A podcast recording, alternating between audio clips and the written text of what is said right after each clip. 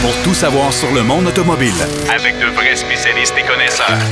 Bienvenue à Derrière le volant.net Avec Jacques DM. Je vous souhaite la bienvenue à votre émission Derrière le volant. Cette semaine, on a du beau matériel. Marc Bouchard va nous présenter le nouveau euh, Subaru Outback 2023. Il a eu le, le privilège de l'essayer la semaine dernière du côté de l'Ontario.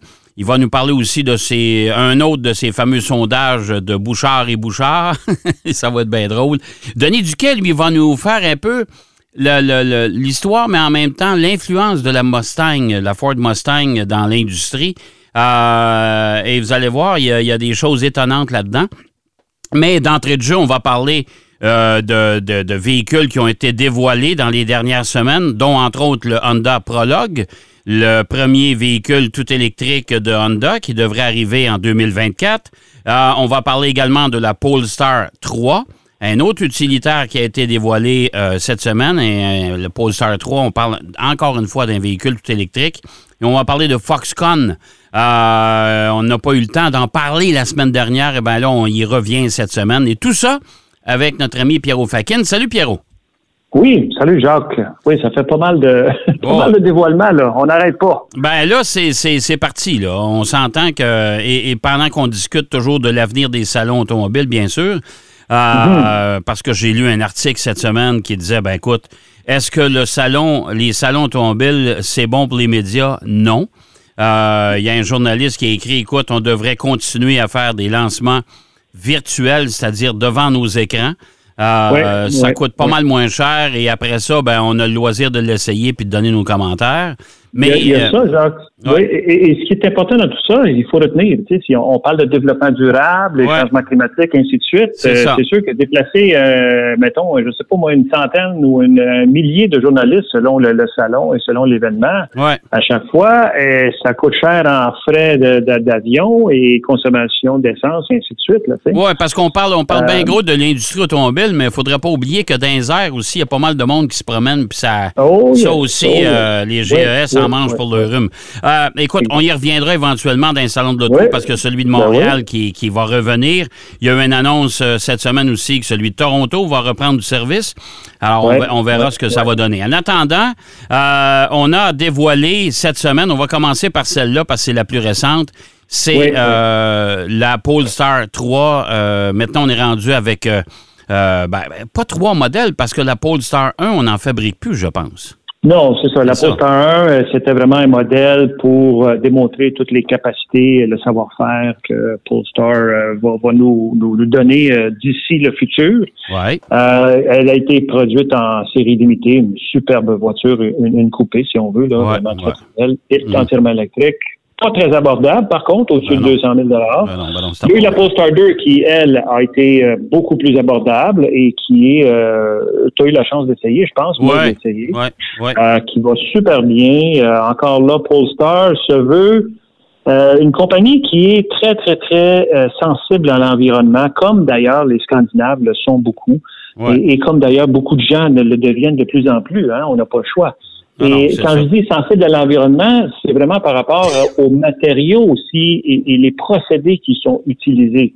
Écoute, Jacques, euh, euh, Polestar euh, vise euh, de devenir zéro carbone footprint d'ici 2030. Donc, c'est quand même ambitieux là, comme comme. Ouais, ouais, ouais, tout à fait. C'est-à-dire que tout le processus de fabrication euh, va euh, tenir compte de la production du carbone, des GES en fait, et on vise le zéro net euh, d'ici 2030. Alors, c'est ambitieux.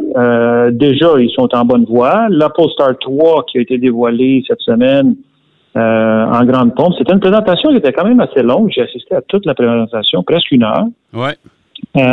c'est évidemment Thomas Ingenlath qui est à, la tête de, de tout ce, cette euh, Polestar, la, la, la, marque Polestar, qui nous a présenté une bonne partie euh, de tous les, les caractéristiques, toutes les caractéristiques du véhicule.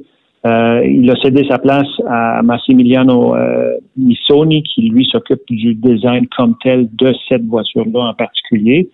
Euh, mais écoute, c'était une présentation intéressante parce que on a joué sur les sens. On a joué sur le sens du, de, de l'ouïe, euh, de l'odorat, euh, de, de, la tactilité. Euh, après ça, on a on a le sens de, de la vision, le, la vue.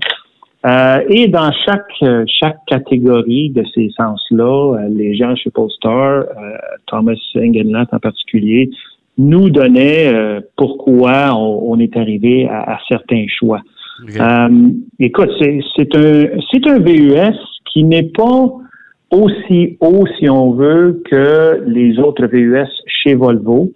On est évidemment, on le sait, la Volvo, on est dans la catégorie de luxe euh, et Polestar est luxe plus performance et entièrement électrique. Ouais. Euh, et, et, pour, pour Polestar, c'est le premier VUS comme tel, parce que la Polestar 1, on le dit, c'est une coupée. La 2, c'est un, je te dis, un multisegment. Ouais. Et là, on est vraiment dans le monde du VUS. Mais euh, oui, il est haut sur pattes, mais il n'est pas si haut en toiture, avec le toit qui est quand même assez incliné. Euh, je trouve le design euh, assez épuré. Il n'y a pas de, de, de courbes bizarres. C'est un, une voiture, on regarde et, et on la trouve moi, je la trouve bien correcte, euh, très jolie, euh, une voiture qui, a une belle allure. Les faits saillants, si on veut, de, tout ça, c'est que c'est une voiture qui a quand même euh, une assez grande batterie, à 111 kWh de batterie. OK, c'est gros, ça. Ouais. C'est gros, oui. Et, c'est gros parce qu'on on vise une autonomie de, qui frôle les 500 km. Donc, on est à une, autonomie avouée de 480 km. Ça, c'est Amérique du Nord. Le WLTP euh, européen, on est à, à peu près à 610, qu'ils disent. Mais là, j'ai hâte de voir. Ça m'étonne parce que le, Nissan Aria a la grosse batterie, euh, qui va arriver bientôt d'ailleurs, lui aussi. Là. Euh, mm-hmm. On parle de 87 kWh et on parle d'une autonomie quand même de 400, 400, mon Dieu, pas loin de 480. Ouais, ben, c'est ça que je trouve un peu bizarre. Euh, écoute, Jacques, c'est peut-être une question de poids, parce que là, là, avec ce véhicule-là, on, dépasse, on dépasse les 5000 livres. Euh, C'est pas, c'est pas un véhicule qui est si léger que ça. On, parle entre 5600 et 5800 livres. C'est, c'est, très, très lourd. On est loin.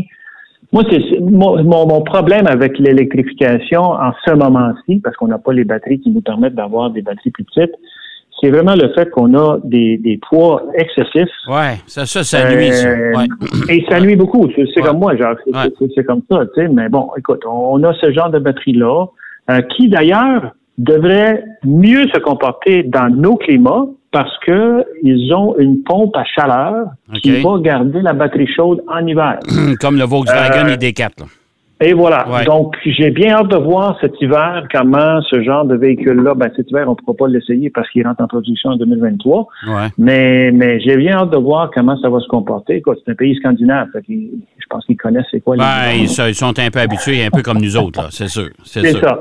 Mais ce qui est impressionnant, Jacques, c'est la quantité de, de sensors et de, ce que l'ordinateur de bord peut faire avec ce véhicule-là. C'est incroyable. C'est complètement fou. Ouais. Euh, faut pas que ça fasse défaut parce que avec la quantité de, de, de radars, de lidars et, d'accessoires ah, qu'il y a. Euh, c'est c'est juste là qui est aussi, oui, ça aide à éviter des accidents. Euh, il y a même un radar à l'intérieur de la voiture qui dit s'il y a quelqu'un, si on a oublié un enfant ou un animal dans le siège arrière, des choses comme ça. Euh, et, bon, écoute, oui, c'est pratique, évidemment. Oui, mais moi, je me méfie beaucoup des, des, des, quantités industrielles de technologie qu'on installe dans les véhicules aujourd'hui. Là. Ça, là, c'est... Eh ben, ben c'est ça. Écoute, Polestar, ils, sont, ils veulent être à l'avant-garde de tout ça, et oui, ils le sont. Euh, mais tout ça a un prix aussi. On parle euh, au Canada d'un prix de 97 400 eh, monsieur. Euh, pour le modèle d'entrée, euh, qui vient très bien équipé. Mais après ça, on, ajoute facilement euh, 7000 dollars pour le, performance pack, l'ensemble performance. Pas éligible aux subventions et il faut rajouter euh, non, non, non, non, pas du tout. c'est pas le marché qui vise. et il faut rajouter la taxe sur les véhicules de luxe. Ça, va bien. Quand ça va bien, ça va bien. Bon, euh, bon, ben écoute, on verra. On a le temps. De toute façon, c'est modèle 2024. Ça va arriver juste quelque part l'année prochaine.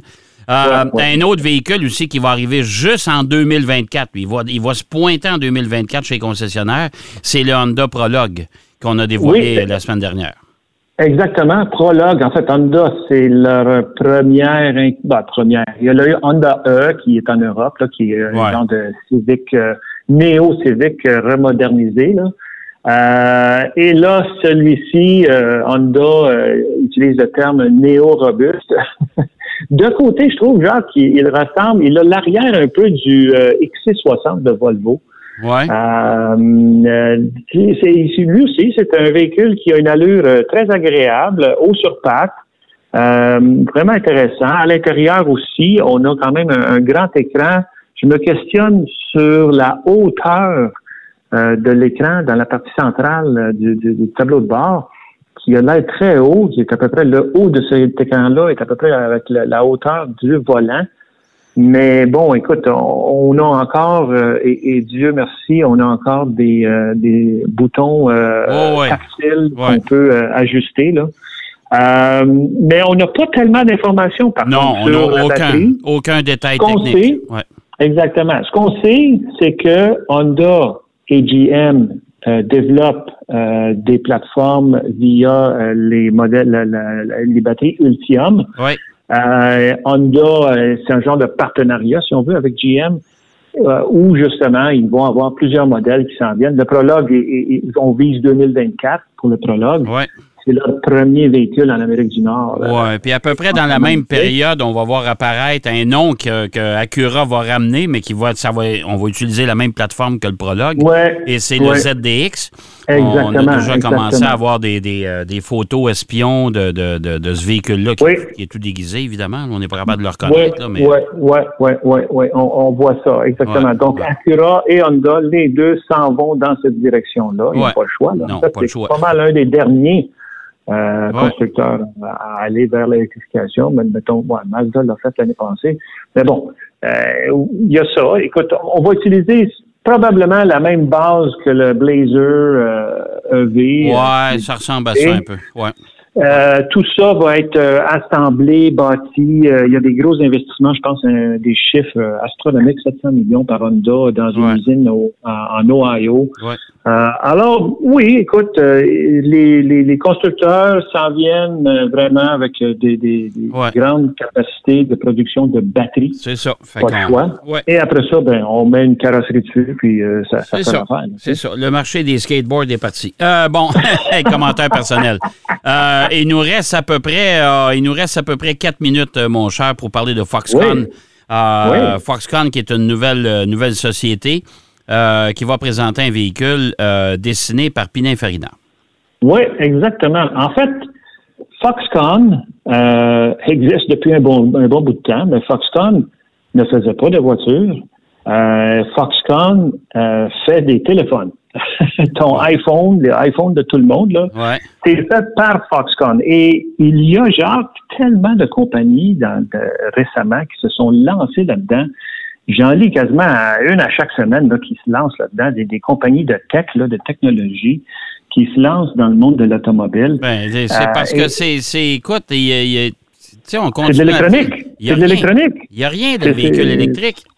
C'est pas comme un moteur un véhicule à combustion, c'est sûr. Il y a, tellement moins de pièces.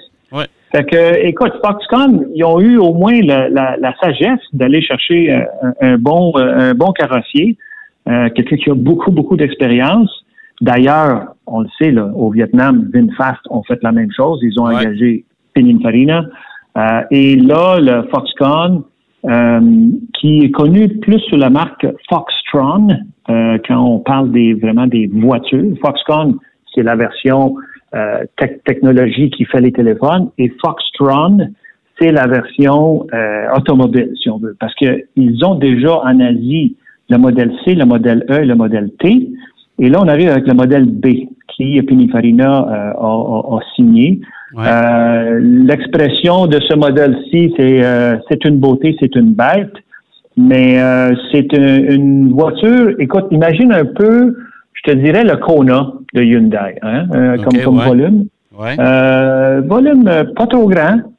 ce qui est vraiment intéressant, par contre, c'est que on vise aux États-Unis que ça va se vendre à peu près à 25 000 Donc, euh, c'est là que ça devient intéressant. Si, moi, moi, je trouve, Jacques, que si on s'en va avec toutes ces compagnies-là qui, qui produisent des voitures, s'associent avec des carrossiers euh, de, de, de, grand renom et tout ça, et qu'elles sont vraiment abordables. Tu sais, je verrais, mettons, plusieurs boutiques en ville où, justement, tu peux aller commander ta voiture, voiture électrique, évidemment. On va pouvoir avoir peut-être un ou deux euh, modèles pour essayer. Mais c'est que si la compétition devient grande, évidemment, le prix va baisser parce que euh, il va y avoir de la compétition. Il va y avoir euh, des gens qui vont en produire. Ben, il, faut, il faut arriver avec un prix raisonnable parce que c'est bien beau les voitures électriques, mais c'est pas tout le monde qui peut se payer ça actuellement. C'est trop cher. Non, euh, non, exactement. Si on arrive avec une voiture, bon, 25 000 Américains, on arrive à 32 33 000 chez nous. Oui, Tu t'additionnes les taxes moins les, les rabais des deux paliers de gouvernement tu ah, t'en ben là, tu commences à, on commence à jaser, là. Tu sais, on s'entend, qu'on commence. c'est comme si les rabais payaient les taxes, dans le fond. Ben là, euh, ça, c'est plus raisonnable un peu. Et là, je pense qu'on va être capable d'aller chercher beaucoup plus de monde. Euh, il y a déjà le Chevrolet Bolt, ça, on sait. Euh, on ne sait même pas s'il va y avoir une remplaçante, de toute façon, pour l'instant. Il y a le Chevrolet Equinox qui s'en vient aussi pas trop cher. Euh, c'est ça qui va stimuler le marché des voitures électriques parce que c'est bien beau. Là. Moi, je regarde là, euh, le, marché actuellement. Si tu veux avoir quelque chose qui a du bon sens, il faut que tu payes 60, 70 000 euh, pas loin de ça. Pas loin de ça. moi, je te dirais, c'est, ouais, au-dessus de 50, ça, c'est sûr. Ben, au-dessus de 50, puis là, tu n'es plus éligible au rabais. Non, et voilà, c'est ça le problème. Alors, et, je te dirais qu'il faut encore travailler sur le réseau des bornes de recharge. Ah, ça, c'est sûr. Il ne faut pas que les gouvernements lâchent, ça, c'est bien évident, parce que ça, ça va prendre de plus en plus de bornes de recharge, justement, euh, pour être capable de fournir à tout ce monde-là. Ben oui, parce que ben euh, moi, je connais des gens qui, ont, qui, ont, euh, qui ont des voitures électriques dans mon entourage. Puis la grosse problématique, c'est que euh, à un moment donné, euh, ils viennent pour se recharger, puis sont troisième, quatrième en ligne. Oui, oui. Euh, fait que là, c'est bien beau sur des bornes rapides, mais il faut calculer à peu près une demi-heure par auto. Fait voilà. dit, moi, ça me mène dans une heure et demie, une heure et demie, des fois deux heures avant que je puisse eh me charger. et puis je me retrouve que j'ai pas le choix parce que j'ai pas assez d'autonomie pour me rendre à la prochaine. Oui. Non, effectivement, ça, c'est un, c'est un enjeu, euh, c'est un enjeu euh, important au développement de, de tout ça. C'est ça. Et, pendant, et pendant ce temps-là, que les constructeurs, il faut qu'ils continuent à travailler sur euh, aussi sur des bandes de recharge très rapides. Hey, mon cher Pierrot, on a dépassé le temps. On a dépassé. Oh boy, OK. Il faut, faut vraiment arrêter. on se reparle la semaine prochaine, mon cher Pierrot. Excellent, Jacques. On se reparle. OK, bye-bye. Euh, Pierrot Fakin qui nous parlait d'un paquet de nouveautés. On va aller faire une pause rapidement et au retour de la pause, Denis Duquette avec nous pour nous parler de l'histoire de la Mustang. Derrière le volant. De retour après la pause. Pour plus de contenu automobile, derrière le volant.net.